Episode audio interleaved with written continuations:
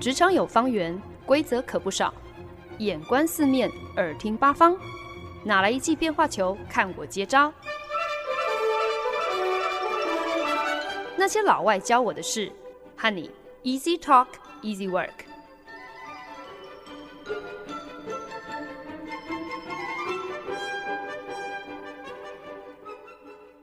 您现在收听的是《那些老外教我的事》，我是节目主持人焕恩。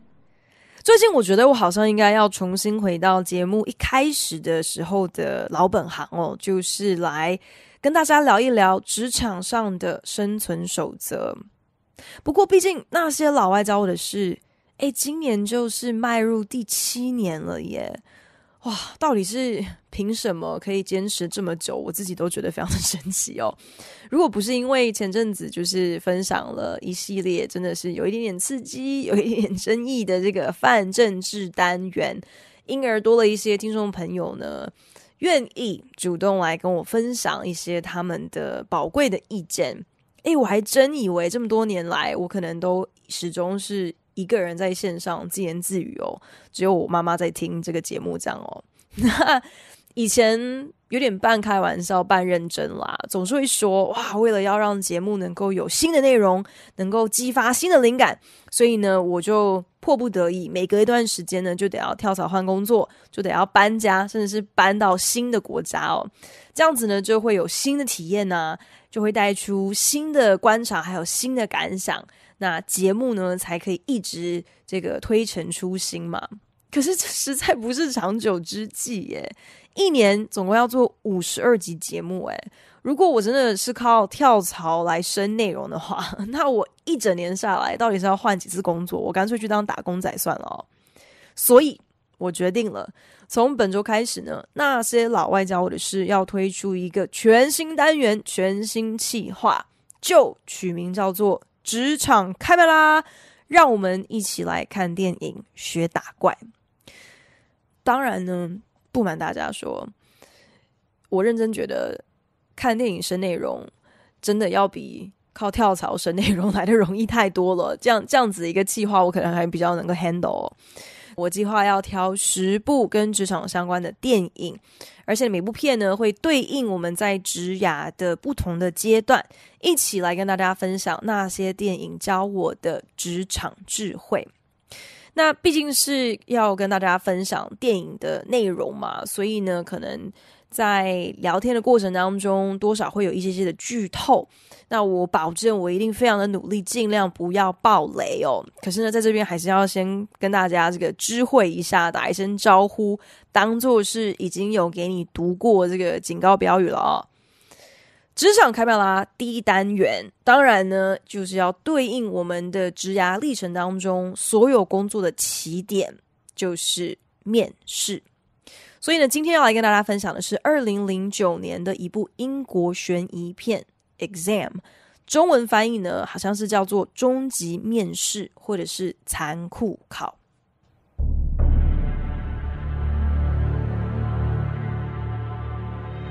Many highly qualified candidates have tried to reach this point and failed. You have succeeded, and now the final stage lies before you.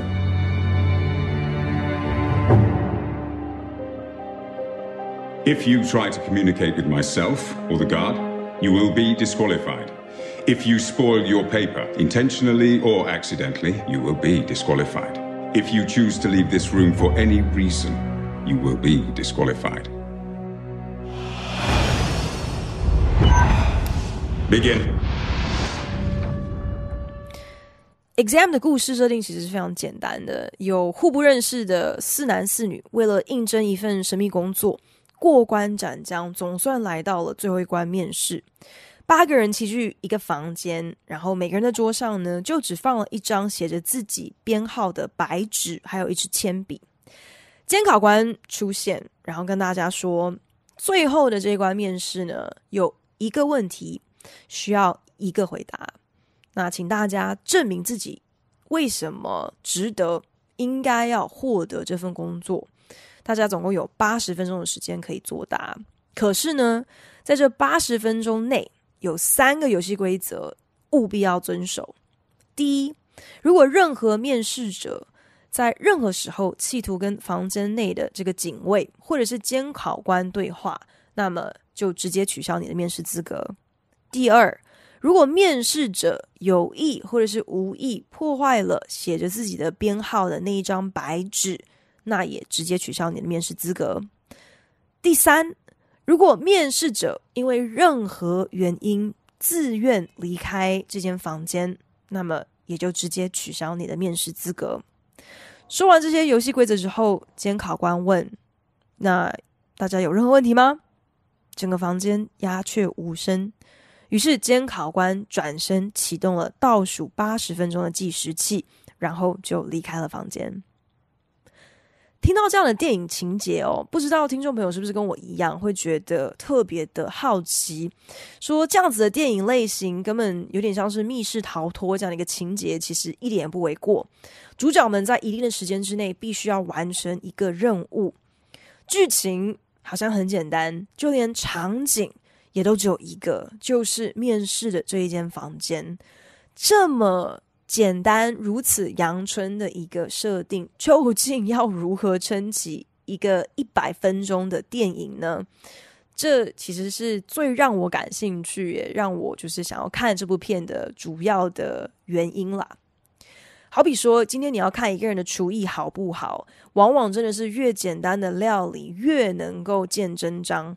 因为呢，如果食材简单、调味简单，甚至连步骤都简单的时候，你今天到底有没有真功夫，吃一口就知道。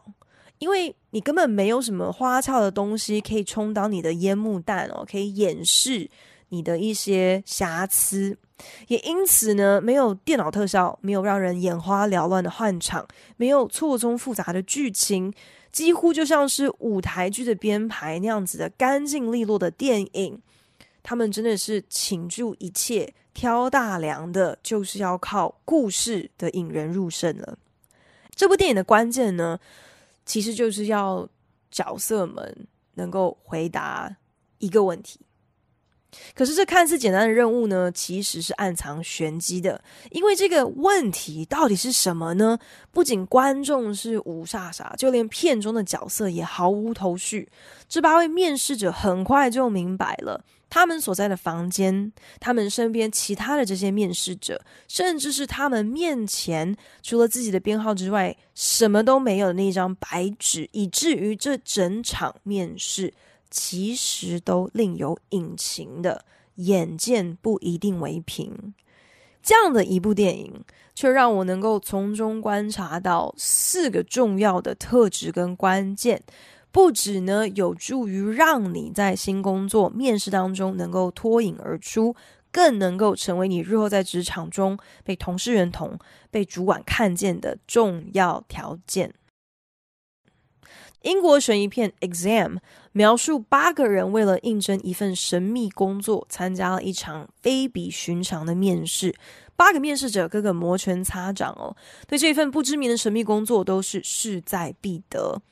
可是眼前的这一张纸，真的是除了自己的面试编号之外，啥都没有，没有什么隐藏的考题在上面哦。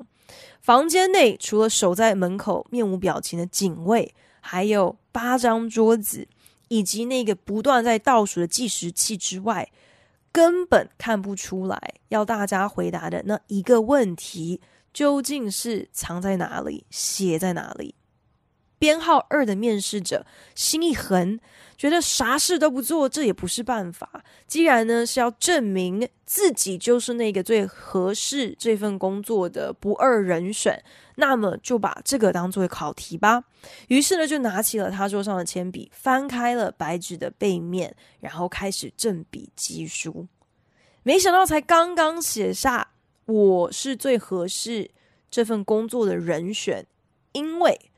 就只是写下这几个字而已哦。那位站在门口的警卫不发一语的就出现在他的身边，然后一只手重重的按在编号二面试者的肩上，然后硬是把他拉出了房间。不管编号二的面试者是怎么样子的哀求大呼，再给自己一次机会吧，这样子不公平啊！但是木已成舟，他破坏了。第二条游戏规则，你不可以破坏写着你自己编号那张纸这个游戏规则，所以直接被除名，直接被取消了他的面试资格。剩下的七人这才意识到，这场面试不单纯。原来监考官开出的那第二条游戏规则啊，不仅不是玩笑话哦，看起来不过是在纸张上写点字，这都算在游戏规则当中。呃，对于破坏纸张的这个定义里头，就在这个时候，其中一个白人面试者忽然笑了出来。It's not about what he said, is what he didn't say. He didn't say we can't speak to each other. 重点并不是监考官说了什么，而是他没有说的话。这个白人一针见血的找到了开始解题的第一个关键。游戏规则说不可以跟警卫或者是监考官沟通，可是呢，却没有禁止面试的人彼此可以讨论。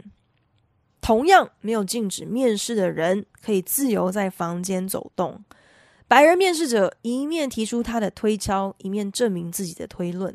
他第一个主动开口说话。第一个主动从座位上站起来，一面观察站在门口的警卫有没有任何动静，甚至他也是第一个主动替在场的面试者一个一个起了绰号，好方便大家彼此称呼。那他自己是白人，所以呢就以 White 白白先生自称。他身边那一脸傲慢不屑的印度人呢，他就给他起名叫做 Brown。棕先生，身后的黑人男子呢，理所当然就叫黑先生。还有金发小姐、棕发小姐以及深色小姐，并且称呼编号一，多缩在前排唯唯诺诺的那位中年男子叫做 Deaf 聋子先生。这些与其说是绰号，不如说是充斥着种族啊、性别等等各种歧视的标签。可是呢，大家竟然也就从善如流。可能他们更不愿意泄露自己的真实姓名，就怕在这一场你死我活的竞技中透露太多关于自己的事情，反而会让别人占上风。White 白先生的嘴脸彻底就是展现了国外职场当中很常见的那种自我感觉特别良好的白人男性哦，说话最大声，抢着发号施令当老大，过度自信，而常常会让人误以为。这是领导风范。团体当中如果有相对弱势或者是不愿意出风头的人，那很容易就顺应白先生这样子的一个典型，一切都由他说了算。可是白先生的个性不管再怎么样子讨人厌，却依然有值得我们学习的地方。那这这个其中一个最重要的的值得学习的地方呢，刚刚好就是我们今天要讲的四大特质的第一个，initiative，take initiative，show initiative。简单的中文翻译呢，就是你要主动。可是呢，initiative 它更完整的英文的定义是这样子的：the ability to use your judgment to make decisions and do things without needing to be told what to do。意思呢，就是你有那个能力，可以自主判断情势，并且做出选择。你根本不需要等到别人来交代你该做什么事，你就已经去做了。事不关己，对很多人来说呢，可能是某种自保的态度吧。我们不是常常说啊，你干嘛没事找事啊？然后我们好像也很很喜欢，特别喜欢去计较说，诶，你今天领多少薪水就做多少事啊，不要给人家做白工啊。当然，对啦，有的时候呢，真的，一分钱一分货是一个原则问题，同时也是一个品质保证的问题哦。可是呢，在职场当中的积极主动，并不是要你一定要做那个最早到、最晚退。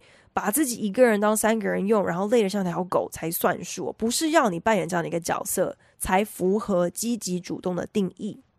现在呢，不管你是在什么样子的产业、公司行号所面对的各种疑难杂症，不管是资安的问题也好啊，或者是呃追求产业转型啊，或者是数位化，甚至是开始去思考传承交棒、永续经营等等等这些很重大的问题，其实呢都没有一个。有什么一定的标准答案的？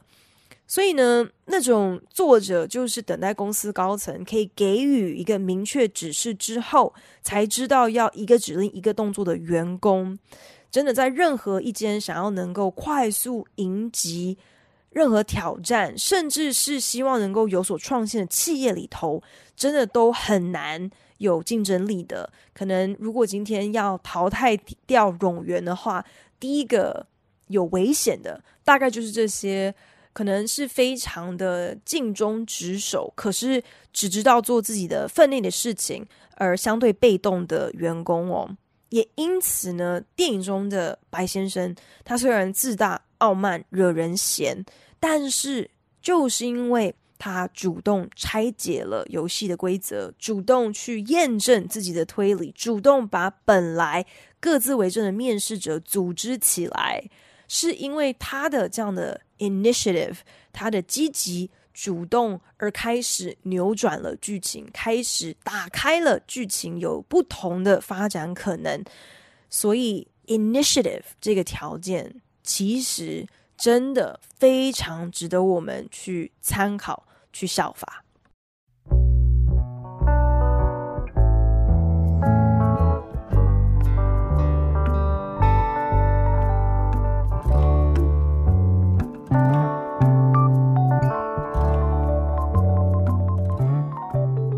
您现在收听的是《那些老外教我的事》，我是节目主持人焕恩。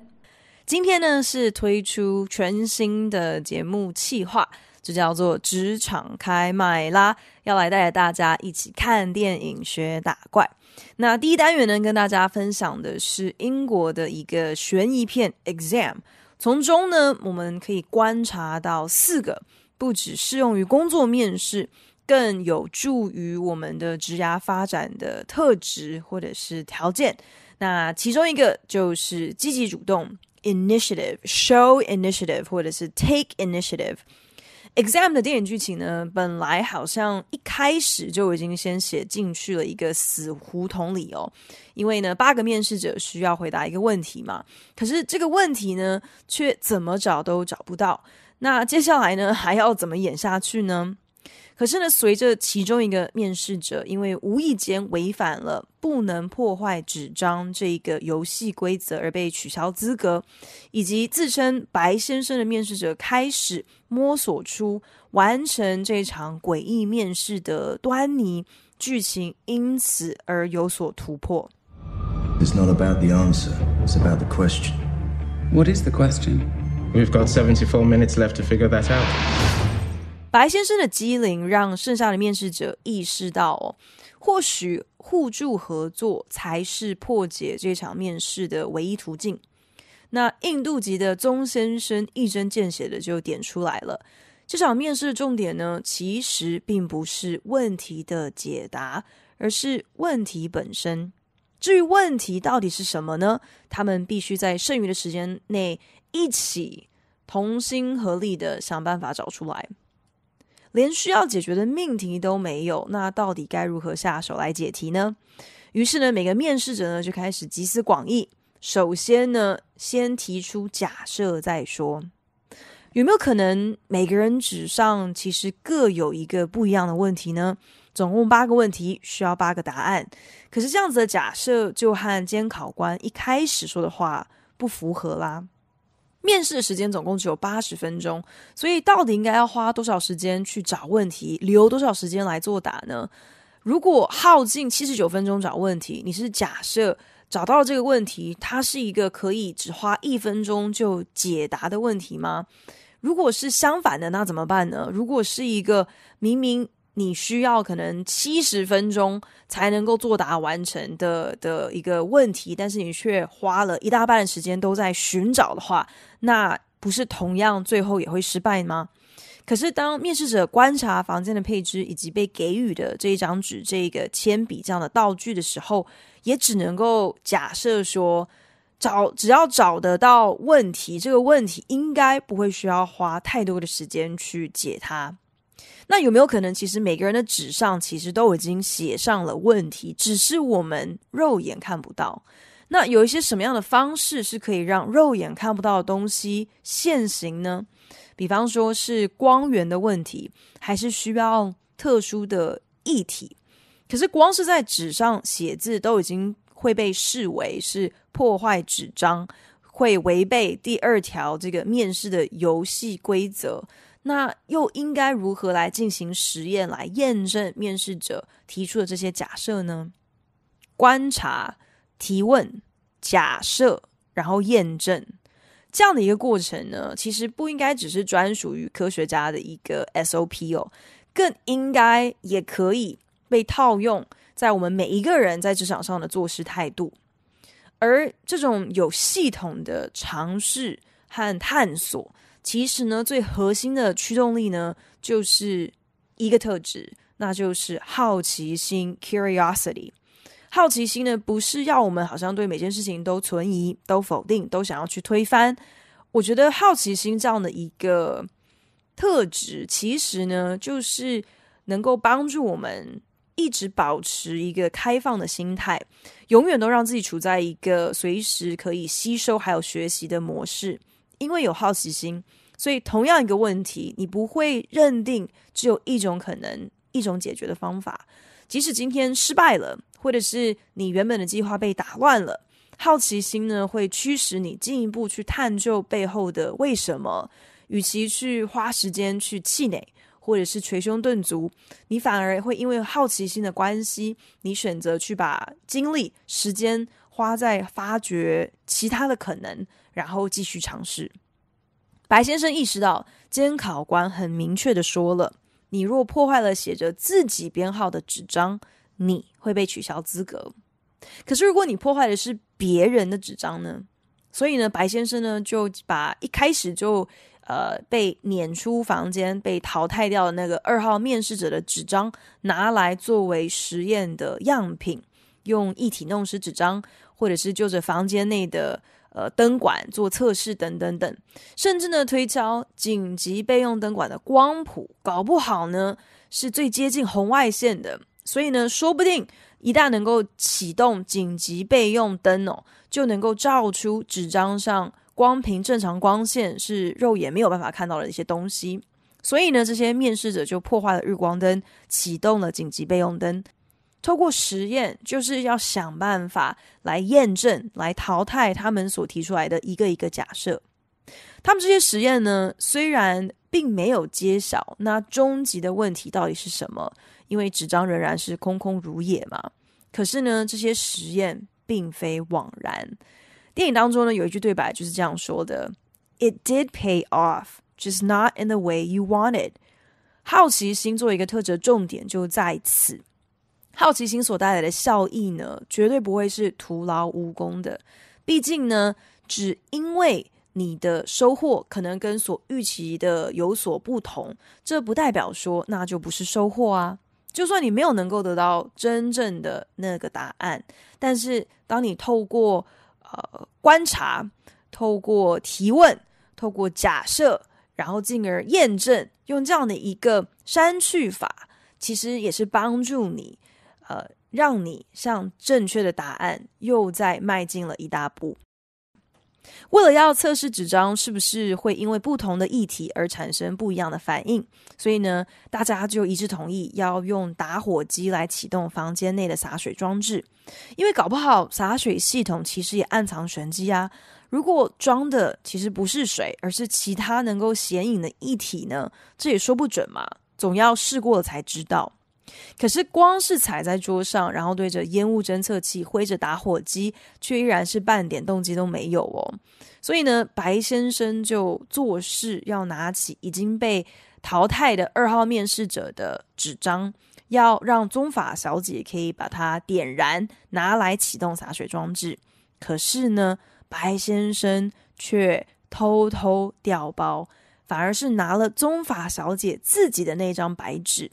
不疑有他的宗法小姐呢，就接过了被白先生卷起来的这张白纸，然后呢，也没有去检查说，诶，这张纸上的编号，上面的编号到底是几号？就这样子把它纸点燃了，洒水装置是启动了，可是呢，宗法小姐也因为在无意之间破坏了自己的考试用纸，即刻就被警卫推出了房间，取消资格。大家对白先生的卑鄙真的是感到极度的愤怒，但是白先生却乐地说：“说谎可没有违反监考官的游戏规则啊！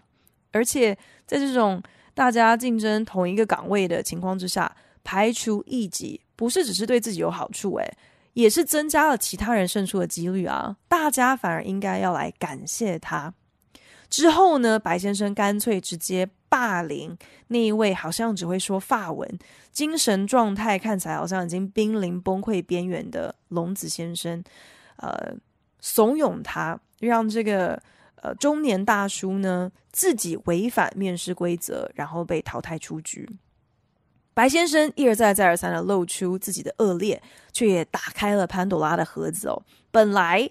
是准备好要同舟共济，一起联手找出问题的，呃，这一一组人，他们非常薄弱，就是辛苦建立的这个团结跟信任感，顿时因为白先生的背叛跟恶行恶状，就瞬间被破坏掉了。也因为白先生这样子恶劣的行径哦，等于是直接正当化了其他面试者，也应该也可以为了自己的利益。一展自己丑陋的那一面，所以呢，呃，电影进入到中后半段的时候，就开始上演了各种互殴啊、挟持啊、虐待啊，甚至谋杀的这种各种暴力的手段哦。为了就是要让彼此就范，同时呢，也为了要能够取得别人手上可能我没有的一些情报。这样的一个剧情发展哦，其实呢，又让我想到了事关工作面试以及职场发展的第三个重要的特质、重要的关键，那就是 interplay。简单来说呢，interplay 的意思就是人跟人还有呃团体之间的这个相互作用哦。今天你去面试一份新的工作，很多时候呢，面试官要找的不只是有能力的人，更是要找。一个能够融入，甚至是能够补强既有团队的人选。那这几年来呢，很多公司企业就当然是更加关注所谓的企业价值啊、企业文化。那基本上呢，这些呃企业价值跟企业文化都是在决定，甚至可以说是在规范。呃，一间公司他们的 interplay 的潜规则是什么？对什么样的言行举止是零容忍？又是什么样的行为表现是会被大大鼓励的呢？这其实都会直接影响到公司内部人才特质的消长。比方说，很多的顾问公司啊，或者是科技大厂，他们呢，其实都有一个。呃，大家很有默契的一个潜规则，就是有所谓的一个 up or out 的歌喉文化，意思呢，就是如果你绩效不好，升迁不上去，那你就准备滚出去，卷铺盖走人吧。这种决绝的去无存菁哦，或许真的就是能够好像很有效率的保全公司永远都只拥有最优秀顶尖的人才。可是同时也非常的容易造成员工彼此之间的猜忌还有不信任嘛。毕竟公司今天等于是间接的呃教育他的旗下员工，标榜我们就是一个零和主张，不是你死就是我亡，大家自己看着办。面试过程中和主考官的 interplay 其实也是非常的微妙的，特别如果今天你是在跟开出这个职缺的直属主管亲自会谈的时候，你跟他之间谈的投不投机呀？呃，是不是有默契呀？呃，其实呢，都是面试者和主考官在面试过程当中双方都密切在留意的一个关键哦。毕竟，现在任何公司，他们心目当中理想的优秀员工，已经不像以前，好像非常想要那种 CP 值特别高的拼命三郎了哟。那种太过自我中心、只会单打独斗的自干王，其实相对来说也没有那么讨喜了。因为今天，不管你个人的能力再怎么强，有的时候呢，因为你的呃独断独行哦。能力再好，你也可能就是那个坏了一锅粥的老鼠屎。毕竟单凭一个人力量真的是扛不起一整间公司的。所以呢，英文就有这么一句话，叫做 “A team is only as strong as its weakest link”。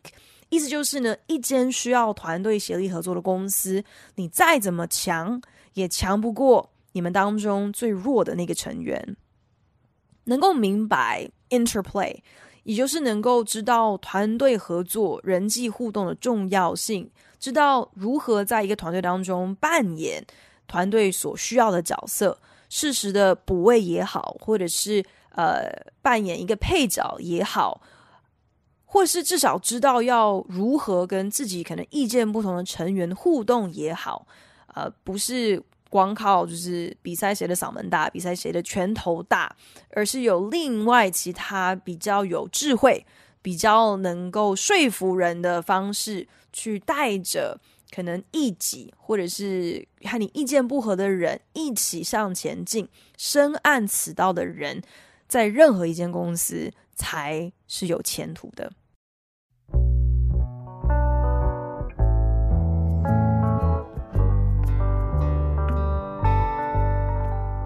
本节目由好家庭联盟网、台北 Bravo FM 九一点三、台中古典音乐台 FM 九七点七制作播出。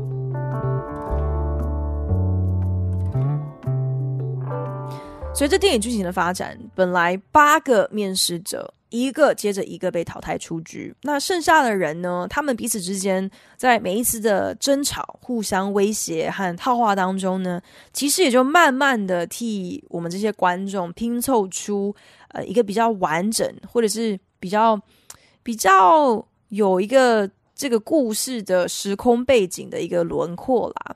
原来呢，在这个剧情设定的不知名时空当中。他们也深受一个致命而且没有解药的传染疫情所害哦，真的是非常的。现在看这个片应该非常的有感哦。那电影当中的这场面试呢，其实就是由一个神秘的生技公司所主办。这个公司呢，就是因为成功发明了只要你每个小时都口服就能够抑制住你病发的这个药剂而众所皆知。这就是为什么呢？大家抢破头。都想要跻身加入这一个公司哦，不只是因为看好呃这个生技公司的前景，或者是可能自己雄心壮志，想要能够参与对人类文明感觉很有意义的工作。更重要的是，其实呢，八个面试者当中也有因为身边的家人，甚至是自己，就是已经被这个传染病感染的病患。所以呢，出于私心，希望能够加入生技公司，一起参与解药的研发，说不定呢，也可以就变成是第一优先取得解药的那群人嘛。面试过程当中呢，我们才发现哦，原来呢，整部片当中根本就是反派担当的那位白先生，他自己就是感染者，就是病患。所以呢，面试到一半的时候，竟然发现自己随身携带的那个每一个小时都要吃的药丸，竟然不翼而飞了。病发之际，白先生是死是活，就全看其他面试者是要不计前嫌，还是要见死不救。白先生虽然是个大坏蛋，可是，在那样一个情况之下，你到底要不要出手帮助这个？完全是一个卑鄙下流，找到机会一定会背后捅你一刀的人呢。这一瞬间的决定，与其说是考验大家的判断或者是反应，其实真的是更准确无误的在检视人心啊。在那样的一个危急的状态，你的所作所为，其实真的就是呃，照应出来你本身这个人到底是一个什么样的人吧。面试者。他们也是到最后关头才明白，原来 compassion 恻隐之心也是生技公司在甄选人才的时候非常看重的一个必要条件。compassion，嗯，或许不是很多公司企业会挂在嘴边的一个价值哦。很多特别竞争的公司甚至可能会鼓励，呃，大家要有一个。踩在别人的头上才是往上爬的唯一路径，这样的一个风气哦，等于就是助长对别人仁慈就是对自己残忍这样的一个态度。可是今天不管你是在什么样子的产业、什么样子的职位，与人互动都一定是一个无可避免的工作上非常重要的环节。那些为达目的不择手段、背后捅人一刀、见死不救、跟呼吸喝水都一样自然的人，不管他们能力多强，绝对都不会是一个长久下来能够为公司带来益处的人。我看了一部名不见经传的电影《Exam》，从中领略了四个我觉得是可以适用于职场的重要特质、重要的关键。分别是 initiative、curiosity、interplay，还有 compassion，就是你要积极主动、好奇上进，要熟知人际互动，还要有恻隐之心。面试的时候，展现你的 initiative，积极主动；展现你的好奇、你的 curiosity 的方式，其实有很多种。比方说，你事先已经做足了功课。你完整了解你要应征的这个公司，它的产业特色、它的品牌诉求，还有它所推出来的这些产品差异。那到了面试的尾声呢，除了关心公司的福利，甚至是呃薪资集聚之外呢，你也要懂得去提出一些呃表达你很好奇，你很想要进一步了解公司长程的愿景，或者是规划的这些相关问题，这些呢都会让主考官感受到说，诶，你这个人好像很不错哦，好像对于这份工作，对于我们这间公司是真心的有付出了时间跟精力在研究，而且是有认真思考过。今天你如果真的应征上了，你进入到这个组织，呃，到了这个岗位上，可以。扮演一个什么样的角色？如何来替公司效劳？至于人际互动，还有恻隐之心，其实呢，也可以在面试问答当中，透过举例分享你过往团体合作的经验的时候，是可以提到的。那聊到呃，你你是怎么样子对待同事、对待主管？其实呢，也是让主考官能够一听了然哦，明白说你在职场上头。呃，面对水平还有垂直的这样子的一个互动关系，同才也好，从属的关系，知道说你是怎么样子的去和人来往嘛？其实呢，也是进一步的了解你待人处事的价值观。就算是成功获得工作之后，我甚至觉得这四个条件，呃，更应该更能够成为呢你在公司发展的开路先锋，还有左右护法哦。怎么说呢？一个积极主动、好奇上进、擅长人际互动，又有恻隐之心的人才，真的是能攻能守。不管今天是体系后备，要管理团队，或者是开发业务，还是要提升绩效、优化既有的作业流程，这些非常重要的业务类别哦。你是不是拥有以上这四个条件？其实真的都决定了你能不能够把以上刚刚提到的这些很重要的业务类别做到好。那至于大家呢？如果你很想要知道说《Exam》这部电影当中的八位面试者到底是谁，最后中选了，是谁兼具了这四个条件？还有，如果你好奇影片一开始监考官提及的那一个要大家作答，可是呢，在房间里头不管怎么找都找不到的问题到底是什么的话，那就欢迎你自己去看 exam，自己去这个看这个电影，然后感受一下是不是也获得了一些职场打怪的技能哦。感谢您的收听，希望您听完这一集有一些收获。如果有任何建议，或是听完有什么样子的心得，都希望你可以在 Facebook 上搜寻那些老外教我的事，来跟我分享哦。对了，如果您是用 Apple Podcast 听这一集的话，请帮我评分五颗星或留言。如果您是用 Castbox、Spotify 等 APP 平台收听，也请你帮我分享给您的朋友。那我们就下一集再见喽，拜。